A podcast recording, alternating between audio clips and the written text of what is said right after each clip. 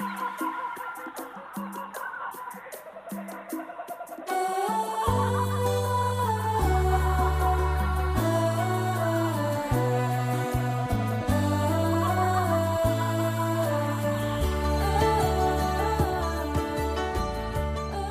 écoutez Parole d'espérance, une espérance vivante au cœur du 21e siècle.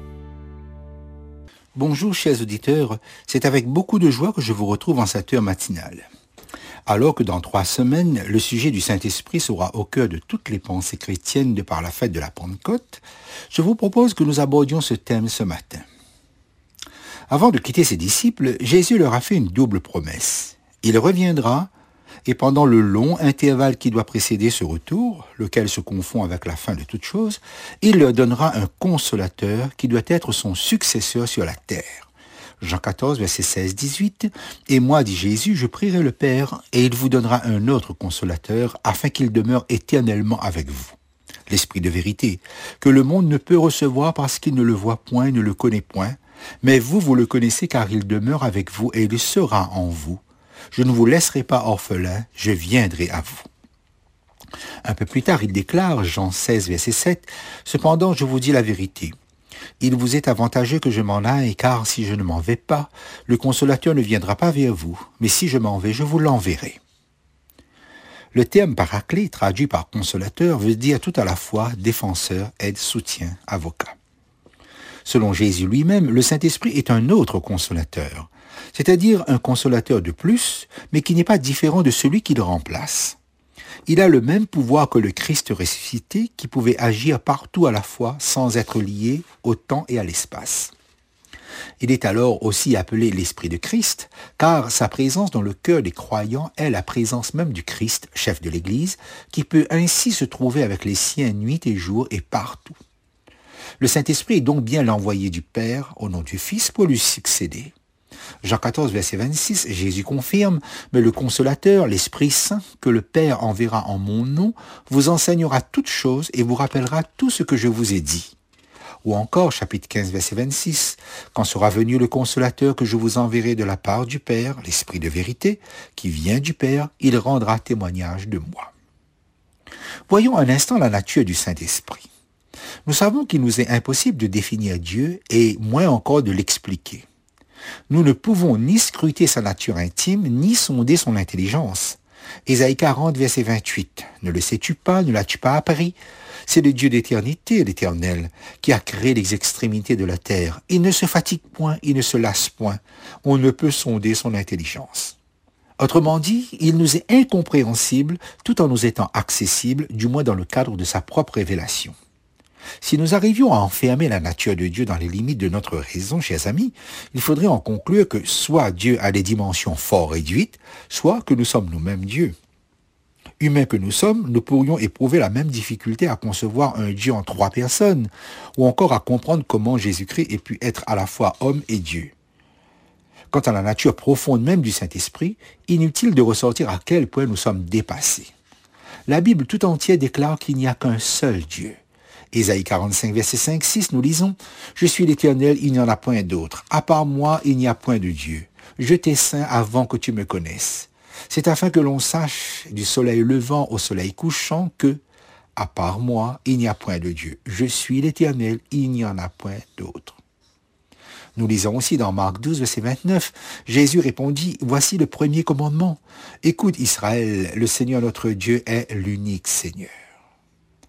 Oui, chers auditeurs, Dieu est un, mais il a choisi de venir à nous comme Père, comme Fils et comme Saint-Esprit dans l'union de trois personnes. Il est vrai que la notion de Trinité est difficile à saisir et que le terme personne en rapport avec Dieu est difficile à préciser.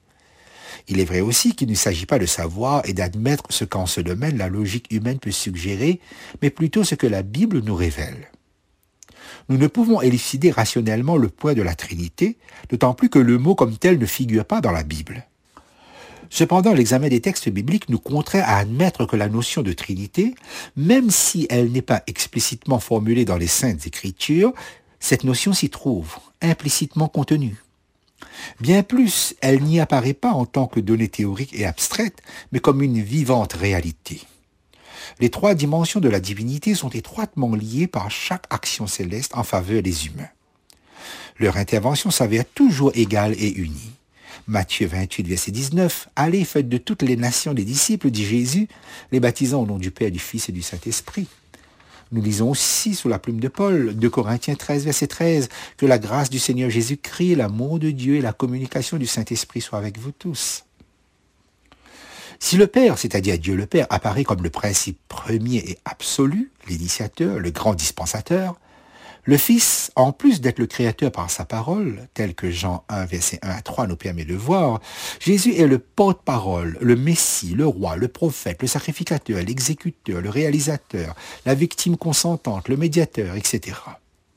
Le Saint-Esprit, de son côté, nous est présenté comme l'intermédiaire, le consolateur qui éclaire et sanctifie, le continuateur.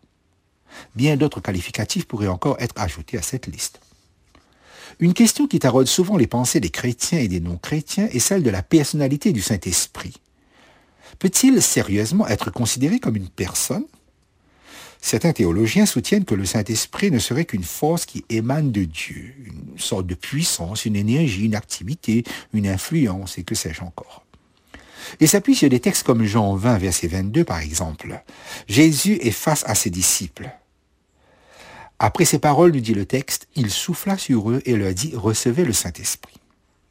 Ou encore acte 1, verset 8, où Jésus, avant son ascension, déclare à ses disciples, Mais vous recevrez une puissance, le Saint-Esprit survenant sur vous, et vous serez mes témoins à Jérusalem, dans toute la Judée, dans la Samarie et jusqu'aux extrémités de la terre.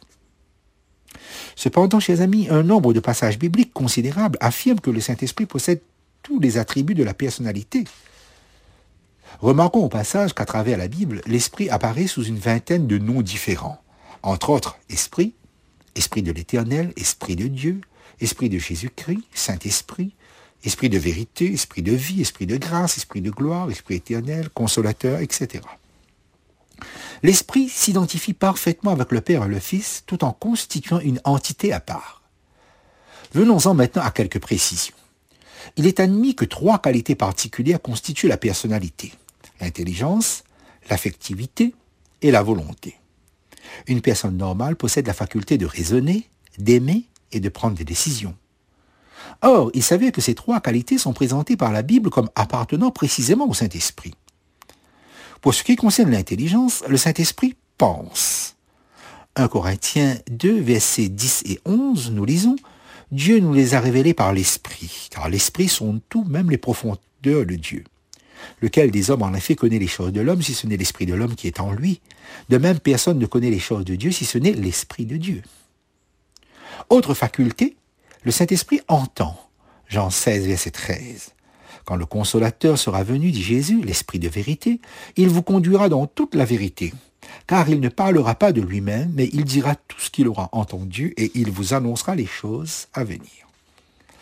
Mais aussi, le Saint-Esprit parle. Acte 8, verset 29. L'Esprit dit à Philippe, avance et approche-toi de ce char. Nous lisons aussi dans Apocalypse 2, verset 7, que celui qui a des oreilles entende ce que l'Esprit dit aux églises. À celui qui vaincra, je donnerai à manger de l'arbre de vie qui est dans le paradis de Dieu. Ainsi donc, selon la Bible, le Saint-Esprit révèle et enseigne. Jean 16, verset 12 à 14, nous lisons, J'ai encore beaucoup de choses à vous dire, dit Jésus, mais vous ne pouvez pas les porter maintenant. Mais quand le consolateur sera venu, l'Esprit des vérités, il vous conduira dans toute la vérité, car il ne parlera pas de lui-même, mais il dira ce qu'il aura entendu, et il vous annoncera les choses à venir. Il me glorifiera parce qu'il prendra ce qui est à moi et vous l'annoncera. Pour ce qui concerne l'affectivité, nous voyons dans la Bible que le Saint-Esprit aime, il est capable de sentiments. Romains 15, verset 30. Je vous exhorte, frères, par notre Seigneur Jésus-Christ, par l'amour de l'Esprit, à combattre avec moi en adressant à Dieu des prières en ma faveur. L'apôtre Paul parle ici de l'amour de l'Esprit. Il déclare aussi que le Saint-Esprit prie et intercède en notre faveur. Romains 8, verset 27. De même aussi, l'Esprit nous aide dans notre faiblesse, car nous ne savons pas ce qu'il nous convient de demander dans nos prières. Mais l'Esprit lui-même intercède par des soupirs inexprimables. Et celui qui sonde les cœurs connaît quelle est la pensée de l'Esprit, parce que c'est selon Dieu qu'il intercède en faveur des saints. En ce qui concerne la volonté, nous voyons qu'il agit selon ce qu'il veut. 1 Corinthiens 12, verset 11, nous lisons, Un seul et même esprit opère toutes ces choses, les distribuant à chacun en particulier comme il veut. Nous voyons aussi qu'il décide et qu'il appelle. Acte 13, le verset 2. Pendant qu'il servait le Seigneur dans leur ministère et qu'il jeûnait, le Saint-Esprit dit, Mettez-moi à part Barnabas et Saul pour l'œuvre à laquelle je les ai appelés. Chers auditeurs, nous constatons à travers ces différents passages que le Saint-Esprit joue le rôle d'une personne qui pense, qui sent et qui agit. Selon l'apôtre Paul, on peut même l'attrister. Éphésiens 4, verset 30. N'attristez pas le Saint-Esprit de Dieu par lequel vous avez été scellés pour le jour de la rédemption. Et selon Pierre, on peut lui mentir. Acte 5, verset 3. Pierre lui dit, Ananias, pourquoi Satan a-t-il rempli ton cœur au point que tu montes au Saint-Esprit et que tu aies retenu une partie du prix du champ oui, chers auditeurs, dans ces quelques passages que nous venons de partager ensemble, il nous est impossible de limiter le Saint-Esprit à un simple rôle de puissance.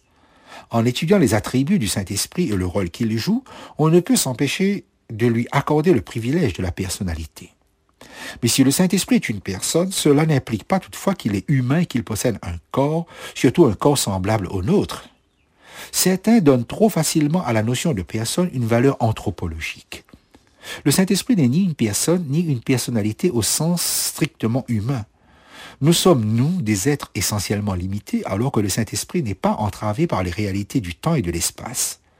Son rôle de consolateur, d'ailleurs, ne s'explique et nous assure que dans la mesure où nous, humains, nous avons cette assurance que nous sommes soutenus par une personne divine, capable de sentiments, et non par une sorte de machine divine, puissante certes, mais neutre et impersonnelle.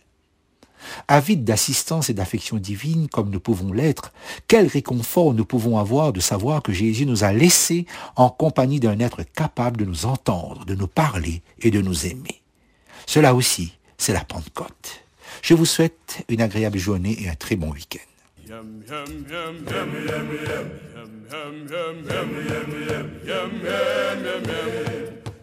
Cette émission vous a été présentée par l'Église adventiste du septième jour de la Réunion. Vous pouvez réécouter ce message sur notre site internet www.adventiste.re ou nous écrire à Parole d'Espérance, boîte postale 227 97 465 Saint-Denis, CEDEX.